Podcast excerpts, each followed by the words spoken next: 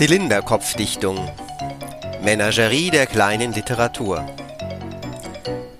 Mimi Westhauser liest ihre Geschichte Algorithmen. Außerdem gibt es ein Interview mit der Autorin und einen zur Geschichte passenden Medientipp aus der Arte Mediathek. Zuletzt ein kleines Gedicht. Viel Spaß!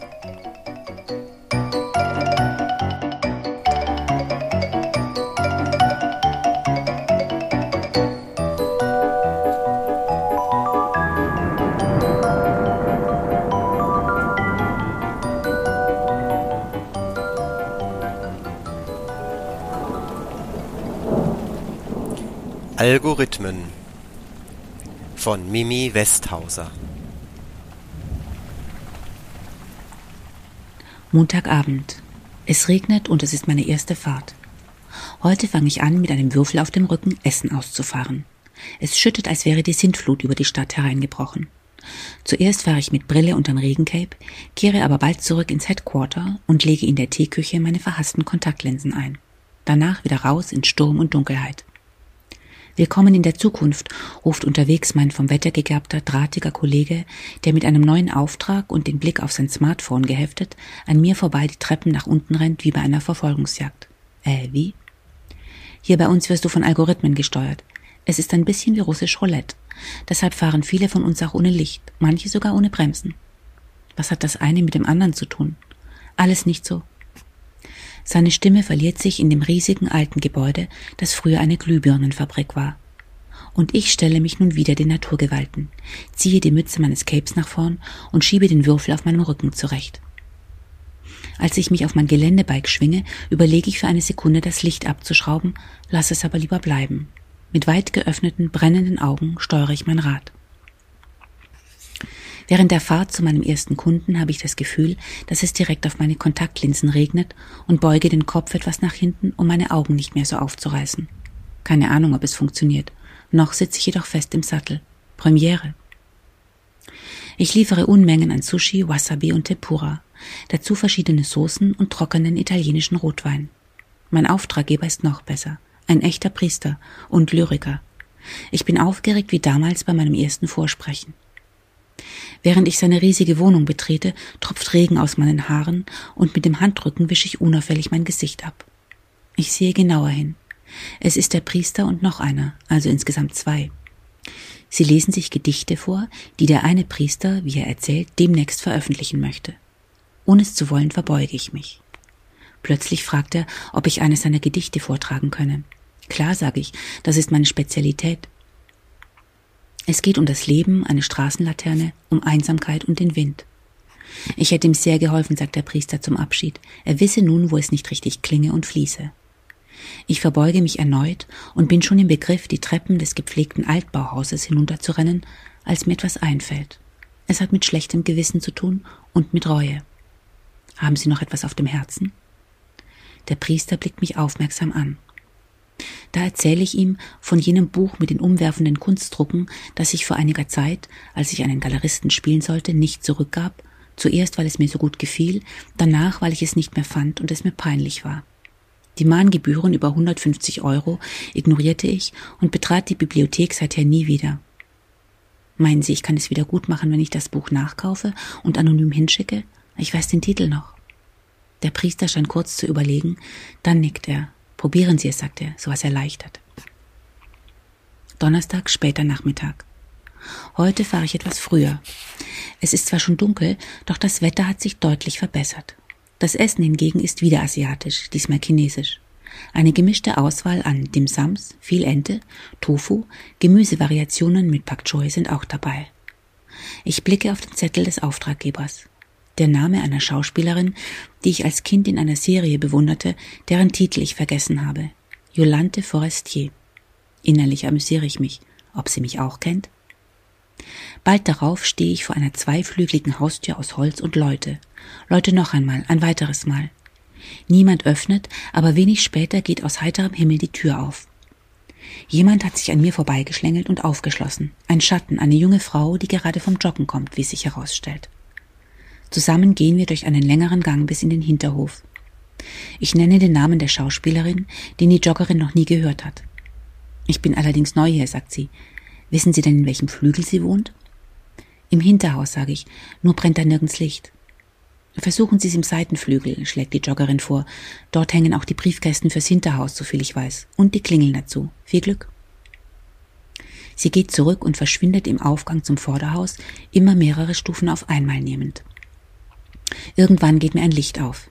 In diesem Haus gibt es gar keine Jolante Forestier, weder im Hinter- noch im Vorderhaus, noch im Seitenflügel. Jemand hat dich auf den Arm genommen, mach dir nichts draus, sagt mein Kollege später dazu im Headquarter der Ex-Glühbirnenfabrik. Das passiert jedem ab und zu. Nur musst jetzt leider du das Essen bezahlen. Dafür gehört es dir. Er grinst übers ganze Gesicht und zeigt dabei mindestens acht, ich kann nicht so schnell zählen, sehr weiße Zähne. Es gibt demnach Leute, die einfach so in fremdem Namen ein Essen ordern, weil sie diesen Namen mal gehört haben und dann an einem bestimmten Haus vorbeikommen, mit dem sie diesen Namen plötzlich kombinieren und damit ein paar Dimsums ins Blaue hinein bestellen wollen. Wieder was dazugelernt auch wenn ich es nicht verstehe. Samstag früher Abend. Samstag ist der Höllentag, wie mein wettergegabter Kollege mit den schneeweißen Zähnen sagt, es ist richtig viel los. Ich habe mehrere Aufträge bekommen, die sich gut erledigen lassen, so scheint es. Die Krönung ist eindeutig Adrienne Schuster. Bei Adrienne wird mir leicht schwindelig, doch dann denke ich, in einer Großstadt gibt es alles, also auch Adriens. Ich kaufe Pizza und Tiramisu, schmunzle unwillkürlich über die Sardellen auf der Pizza und schwinge mich auf mein Rad. Etwas an der Sache werde ich bestimmt vermissen, denke ich. Es ist nicht der ungesündeste Job, wenn man damit auch kein Millionär wird. Als ich vor dem Haus von besagter Kundin halte, beschleicht mich ein seltsames Gefühl. Prompt spaziert eine schwarze Katze mit hoch aufgerichtetem Schwanz an mir vorüber und nahezu zeitgleich tappe ich in eine Pfütze. Ist zweimal Pech gut oder schlecht? Ich weiß es nicht. Betrete schnell die offene Haustür. Schuster wohnt im dritten Stock. Dort läute ich, niemand öffnet, was mir inzwischen bekannt vorkommt. Schon will ich wieder umkehren und mich der Treppe zuwenden, da höre ich meinen Namen und zucke zusammen, als hätte eine Biene mich gestochen. Chandor. Ich kenne die Stimme. Es ist tatsächlich die von Adrienne, meiner Adrienne. Sie hält sich im Türrahmen fest und schaut mich mit schwer zu deutendem Blick an. Ich dachte, du bist weggezogen, sage ich etwas hilflos. Stimmt, das hatte ich mal vor, antwortet sie, ohne weitere Erklärung. Du liebst also nach wie vor Sardellen, frage ich. Seit wann heißt du Schuster? Es ist nur zur Tarnung. Ich hatte einen Stalker, obwohl ich aufgehört habe zu spielen. Wie lange haben wir uns nicht gesehen? Fünf Jahre? Ich glaube, es sind fast zehn, sagt Adrienne. Ist das jetzt dein Job? Ist er interessant? Jedenfalls voller Überraschungen. Mit dem Anflug eines Lächelns blickt sie zu Boden. Möchtest du etwas mitessen? Warum ist damals eigentlich nichts aus uns geworden? frage ich todesmutig zurück. Adrienne holt einmal tief Luft. Komm erst mal rein. Ich folge ihr in den Flur, während sie die Tür hinter mir schließt. Setz dich. Sie deutet auf einen Holztisch mit Stühlen in der angrenzenden Küche. Du bist gar nicht Essensausfahrer, oder? Ich habe dich neulich noch im Fernsehen gesehen. Vorbereitung für die nächste Rolle. Nichts Großes, aber ganz nett. Heute ist mein letzter Tag. Adrienne nickt. Method Acting. Sie holt ein japanisches Fleischermesser aus einer Schublade und fängt an, die Pizza zu zerschneiden. Erzähl mir von deinen Kunden. Wie sind die so außer mir? Also, der erste war wirklich interessant. Ein Priester und Dichter. Ich sollte eines seiner Werke vortragen. Worum ging es? Der Anfang klang ungefähr so. Wer nicht warten kann, der versteht nicht, dass einem was wesentlich Nein, dass einem die wichtigen Dinge im Leben geschenkt werden. Oder zufliegen? Nicht schlecht. Glaubst du, das stimmt? Wenn es jemand wissen muss, dann vermutlich er. Hm, ja. Immer noch ohne Sardellen?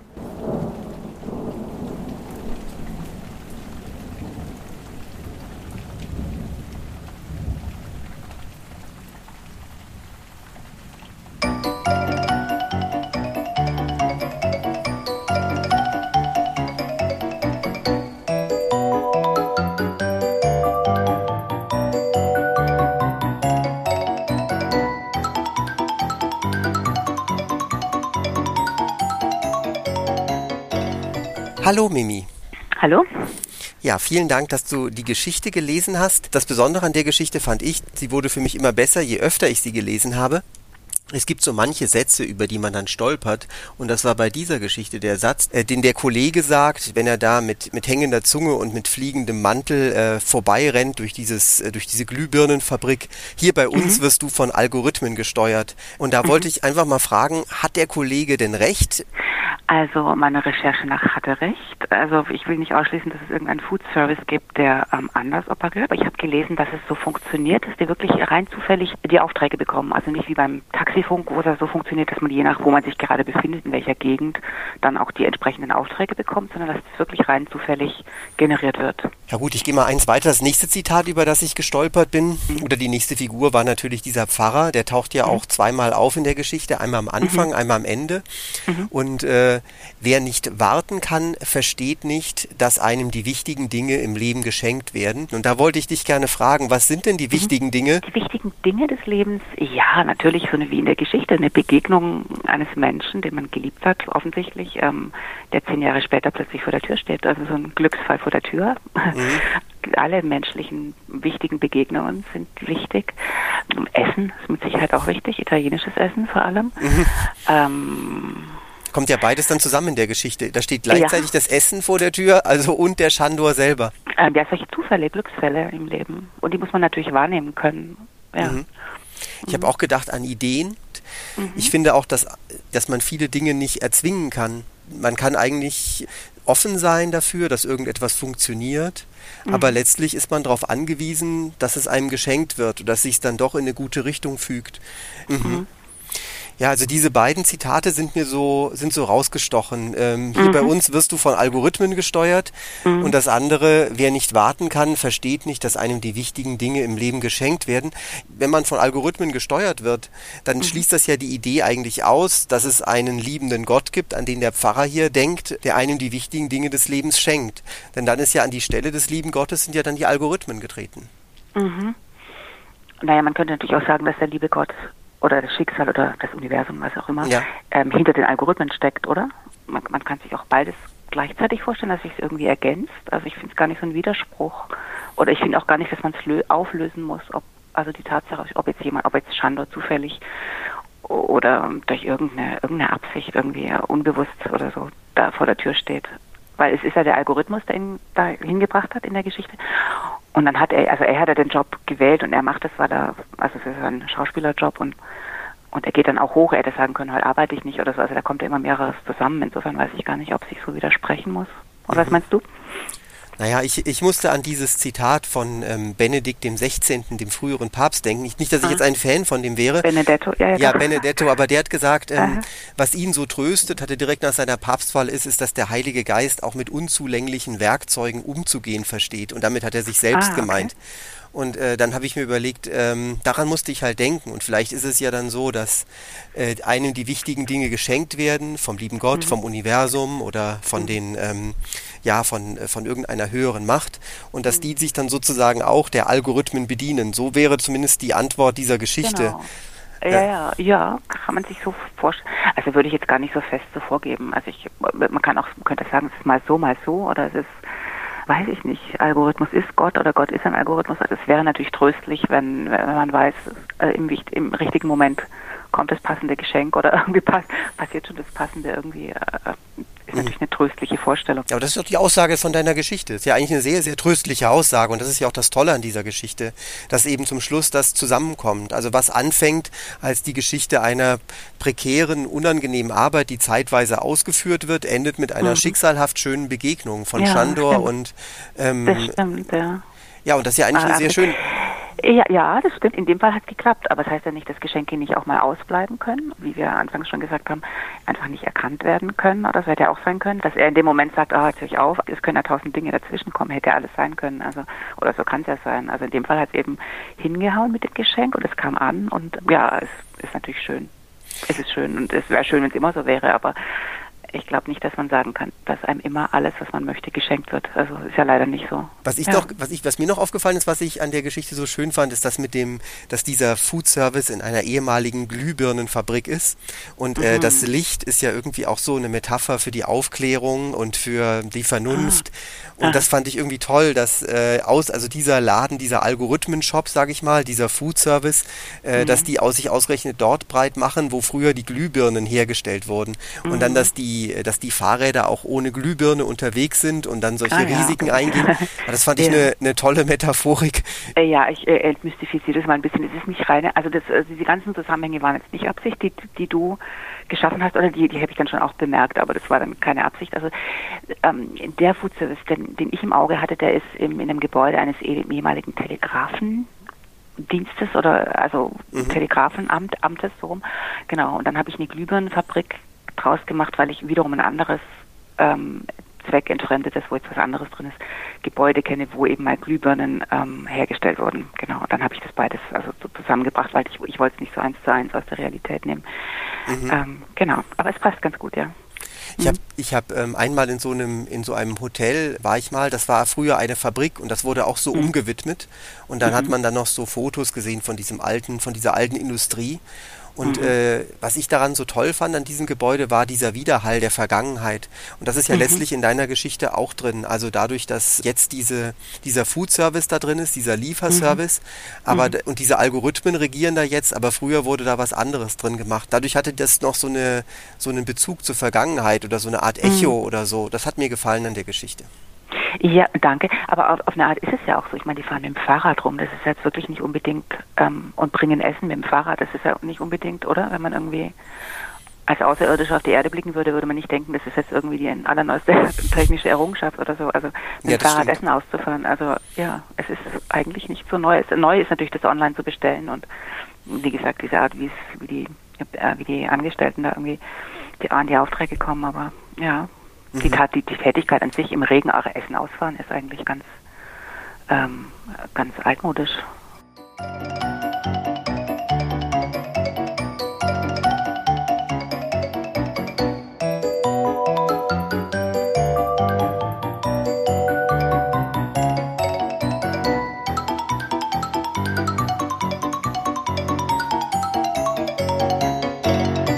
Ja, Mimi, ich wollte dir gerne noch einen Medientipp geben, aber nicht nur dir, sondern auch den mhm. Zuhörerinnen und Zuhörern. Und zwar habe ich eine tolle Miniserie entdeckt in der Arte Mediathek, die ganz hervorragend zu äh, deiner Geschichte passt. Und zwar mhm. heißt diese Serie Dopamin. Mhm. Du hast sie netterweise die jetzt auch vor unserer Aufnahme angesehen. Ich fand diese Serie toll. Da werden verschiedene Apps, verschiedene soziale Netzwerke, verschiedene Dienstleistungen, verschiedene Online-Spiele unter die mhm. Lupe genommen und mhm. es wird sozusagen geschaut, wie diese Apps das Belohnungssystem ganz gezielt äh, manipulieren, also unser neuronales Belohnungssystem und mhm. uns sozusagen dazu konditionieren, die die ganze Zeit an dem Handy zu hängen, uns mhm. ständig äh, damit zu beschäftigen, immer wieder ähm, die App zu öffnen, Zeit dort zu mhm. verbringen, zu reagieren, mhm. Datenspuren zu hinterlassen. Und es wird eben beschrieben, dass diese Apps so klug designt sind und letztlich tiefenpsychologisch so an unsere stammesgeschichtliche Herkunft äh, appellieren, dass wir dann eben wie Laborratten konditioniert werden, die ganze Zeit uns mit diesem Handy zu beschäftigen oder mit dem Smartphone. Und mhm. ja, die, die These oder eine These in deiner Geschichte war ja, wir werden von Algorithmen gesteuert. Und mhm. jetzt wäre meine Idee, nachdem ich diese Dopamin-Serie auf Arte gesehen habe, wir lassen uns durch, die, durch diese Algorithmen steuern oder wir sind zu schwach oder zu wenig willensstark, um uns gegen, dagegen zu wehren. Mhm. Ja, also ich, ich glaube einfach, man macht sich vielleicht aus Bequemlichkeit oder so zu wenig Gedanken. Also ich, man, man könnte es ja schon durchschauen, wenn man wollte. Also es ist jetzt auch kein Geheimnis, wie das alles funktioniert äh, mit diesen Belohnungssystemen und ja, also dieses, dass es irgendwann bezahlt werden muss, also dass es immer sich steigert und das, also das merkt man ja alles, man ist das, wenn man möchte.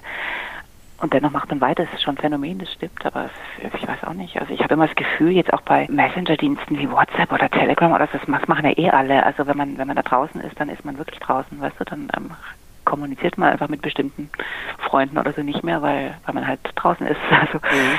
Ich habe das Gefühl, das ist äh, der Lauf der Zeit. Mhm. Alles, was mit Dopamin in Verbindung steht, übt einen, einen wahnsinnigen Reiz auf uns aus und äh, steuert mhm. einfach unsere Motivation und, und sorgt dafür, dass wir das immer wieder tun. Ich habe jetzt mhm. auch noch mal gelesen, äh, das Belohnungssystem wurde irgendwann in den 50er Jahren entdeckt und da hat man mhm. solchen Ratten, Laborratten, so eine, mhm. so eine Sonde in den, in den Kopf gesetzt und dann hat, äh, und immer wenn die dann auf so ein Hebelchen gedrückt haben, dann haben die, dann wurde dann was in deren Gehirn äh, stimuliert.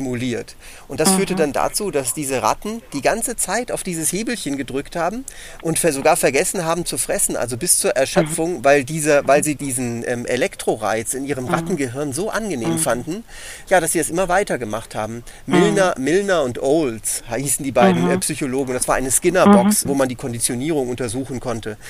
Und äh, ja, ich finde das, ich finde dieses Milner und Olds Experiment jetzt im Zusammenhang mit, mit der Handynutzung irgendwie ganz, also ganz bemerkenswert. Du hast dir auch mehrere Folgen angeschaut und es gab ja zum Beispiel ja, eine mhm. über so ein Online-Spiel, was man zuerst umsonst spielen kann. Das heißt, hat man ganz viele Erfolgserlebnisse, mhm. wenn man am Anfang spielt. Aber je mhm. länger man das spielt, desto weniger kommen die Erfolgserlebnisse und irgendwann hat man dann dieses Pay to Win. Also man, muss, man muss Geld bezahlen, damit man dann weiter diese Erfolgserlebnisse kriegen kann. Das heißt, zuerst wird mhm. man konditioniert und, mhm. in, und nachher muss man dann, äh, zahlt man dann dafür, um diese, mhm. um diese Glücksmomente zu kriegen. Oder ja, interess ja. Mhm. interessant ja auch dieser Fahrdienstleister. Und äh, gerade diese Folge über diesen Fahrdienstleister. Das heißt, man ist schon im Auto, man hat kurz vor der letzten Fahrt und dann kommt eben diese Anzeige, willst du noch die nächste Fahrt annehmen oder nicht? Mhm. Dann ist so ein mhm. Countdown, der runterzählt. Und da wird auch so gezeigt, wie diese App einem ja so manipuliert. Und diese, Fahr diese Fahrdienstleister, da musste man, musste ich natürlich auch an diesen Pizza, an den Chandor aus deiner, aus deiner ja. Pizza aus, aus deiner Food Service ja. Äh, denken, dass der ja letztlich auch mit so einem Algorithmus ausgestattet da durch die Gegend geschickt wird, genau wie diese, mhm. diese Fahrer von diesen Taxi-Konkurrenzunternehmen. Mhm. Genau, und das, ähm, also auch bei diesem, bei diesem Fahrdienst, den du beschreibst, dass, dass ähm, bei jeder neuen Auftragsvergabe den Fahrern suggeriert wird, dass sie die bekommen, weil sie so toll sind, also weil sie so viele Punkte gesammelt haben, für, was, was sie so viel geleistet haben, aber in Wirklichkeit ist es gar nicht so. Mhm, genau. Also die, die, kriegen es wirklich rein zufällig. Sie denken aber, sie, sie kriegen das, weil sie, weil sie ganz toll waren und, und machen, nehmen es dann natürlich an, weil sie sich geschmeichelt fühlen. Mhm. Stimmt, dann, dann spielt soziale, mhm. soziale Anerkennung. Und da kriegt man so Badges, glaube ich, oder so, so Auszeichnungen dafür. Badges, genau. Ja, ja, und auch Druck letztlich gibt es ja Druck aus auf, auf einen irgendwie. Sozialen Druck, das wird da auch gesagt. Also dass die mhm. ähm, letztlich ist man ja frei in seiner Entscheidung, mhm. aber diese, diese App oder dieser Fahrdienst, diese, diese Fahr-App, ähm, mhm. die ähm, nimmt einem sozusagen, sorgt dafür, dass man an der kurzen Leine dieser App unterwegs ist, dass man von mhm. Algorithmen gesteuert wird, aber ohne es zu merken. Das ist, eine, das ist so eine schillernde Kombination von, dass man sich mhm. selber frei fühlt, aber tatsächlich mhm. total ferngesteuert ist. Ja, man fühlt sich als Unternehmer, aber man tut Dinge letztlich aus schlechtem Gewissen oder aus, äh, wie gesagt, geschmeichelt sein oder aus ähm, Ehrgeiz oder so ähm, und hat es eigentlich gar nicht in der Hand. Ja, ja. Mhm. Ja, ist interessant. Mhm. Und auch ein bisschen fies irgendwie, weil ich meine, ja. von oben betrachtet oder von außen betrachtet, ja. Mhm. Gibt es noch irgendwas, was dir aufgefallen ist, äh, als du dir die Folgen angeschaut hast oder einen Punkt, der dir im Gedächtnis geblieben ist? Mhm. Ich fand sie, nee, das Schöne fand ich, dass sie total unterschiedlich waren. Mhm. Auch genau, was ich bei, zum Beispiel bei der bei der App, wo man wo man ähm, Partner finden kann, ja, mhm. bei dieser Partnerschafts-App interessant fand, war, dass es letztlich und das ist es ist, glaube ich, so ein allgemeines interessantes menschliches Phänomen. Es geht immer ums Wischen. Man kann also die möglichen Kandidaten, die zu einem passen, vielleicht immer weiter wischen, ja. Mhm. Und, ähm, und letztlich geht es nur noch um diese Wisch, also wird man quasi süchtig nach dieser Wischbewegung, gar nicht mehr, dass da irgendjemand, dass man irgendeinen Kopf sieht oder so, der, der einem vielleicht gefällt oder irgendwie irgendein Foto, sondern man, es geht nur noch ums Wischen. Also danach wird man süchtig, um diese Bewegung und um, um diese, ja, diese Aktivität weiterzuwischen. Wie so ein Real Reality-Spiel. Also das eigene Foto ist ja da auch mit in der Part mit, mit in der Datenbank und dann ist dann mhm. dieses Reality-Spiel, dass man dann hin links wischt, rechts wischt und dass dieses mhm. Wischen Dopamin, also ähm, wie bei dem, ja. wie bei diesem Experiment, was ich gerade genannt hatte, von, äh, von Milner und Olds, dass man sozusagen ja. darauf konditioniert wird, dieses Wischen, ähm, dass, das, dass man dadurch das Belohnungssystem ansteuert. Ich musste noch dran denken, äh, das hört man ja auch oft, äh, wenn man in einer Stresssituation Stresssituation ist und so weiter. Wir Menschen haben eigentlich noch unser prähistorisches äh, Programm. Wenn wir in einer Stresssituation sind, stellen wir uns auf Kampf oder auf Flucht ein und so weiter. Mhm. Und dann sind wir aber jetzt heutzutage in einem Büro und irgendwie anders mhm. umgehen mit unserem Stress. Mhm. Und äh, genauso mit dem Essen, dass wir eigentlich das mit dem Überangebot von Essen, was wir jetzt in unserer Wohlstandsgesellschaft haben, eigentlich gar nicht umgehen können. Und dass es deshalb mhm. ein Problem für uns ist, oftmals äh, Maß zu halten beim Essen und so weiter. Das heißt, wir haben eine prähistorische mhm. Ausstattung und gleichzeitig haben wir eine sehr modernisierte Welt.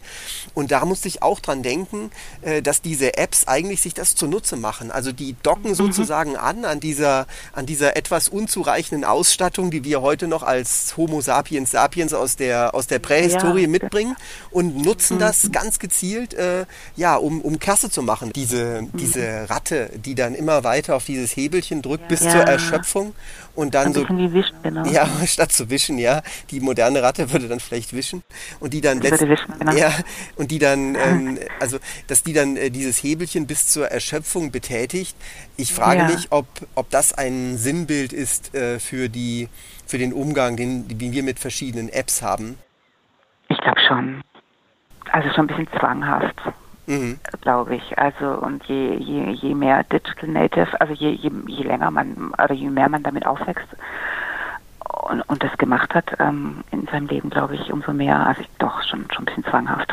Mhm. Ich glaube, dass der Spiel ähm, so, äh, appelliert an so einen Spieltrieb ja, genau, der, der auch ganz menschlich ist. Ja, also alle Hörerinnen und Hörer, die es interessiert, in der Arte-Mediathek gibt es die Folgen Dopamin, ganz, ganz große Apps, die auf ganz vielen Smartphones zu finden sind, werden dort beschrieben, wie sie äh, unser Belohnungssystem gezielt manipulieren und konditionieren.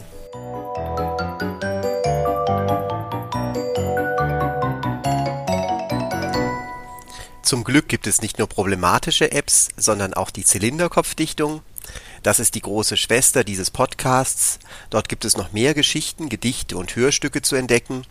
Natürlich auch die Geschichte Algorithmen mit Tusche-Illustrationen von Johanna van den Höfel. Dankeschön an dich, Mimi, für das Aufzeichnen der Geschichte, für die Geschichte, für das Interview. Mhm, außerdem, gerne. Außerdem hast du ja noch ein Gedicht geschrieben über die Aufnahme selbst. Das liest du gleich noch vor am Schluss der Sendung. Das hat mhm. den Titel Mehr in den Schrank. Kannst du den Hörerinnen und Hörern bitte mal den Titel erklären? Ja, also du hattest mir den Tipp gegeben, dass ich meine Tonaufnahmen im Schrank machen soll, um die mm, Alltagsgeräusche zu dämmen. Und das habe ich auch gemacht. Ich habe einen ganz schönen alten Holzschrank der ist zwar sehr voll, aber ich habe mich da noch dazu gequetscht und anfangs saß ich ähm, vor dem Schrank und habe mich so ganz reingebeugt und habe mir dann immer selber gesagt, ich muss mehr in den Schrank, weil ich muss ja im Schrank lesen. Am Schluss saß ich dann wirklich ganz im Schrank auf irgendwelchen Pullovern und T-Shirts. Ähm, genau, und so, so erklärt sich der Titel und ich glaube, der Rest erklärt sich ziemlich klar im Gedicht selbst. Das war, das war eine schöne Erfahrung, sehr lustig. Ach, das ist schön, mhm. das freut mich. So war das. Mhm. Ja, deine Geschichte Algorithmen enthält ja eine Steilvorlage für ein weiteres Gedicht. Ich meine das mhm. Gedicht, von dem der Pfarrer spricht. Und äh, vielleicht fühlt sich ja der ein oder andere Hörer oder Hörerin dazu berufen, dieses Gedicht dann auszuformulieren. Also was der Pfarrer erwähnt hat. Ich hatte dich gefragt vorher, mhm. dass das für dich in Ordnung ist, dass jemand anders das schreibt, aber das, das fandst du gut, ne?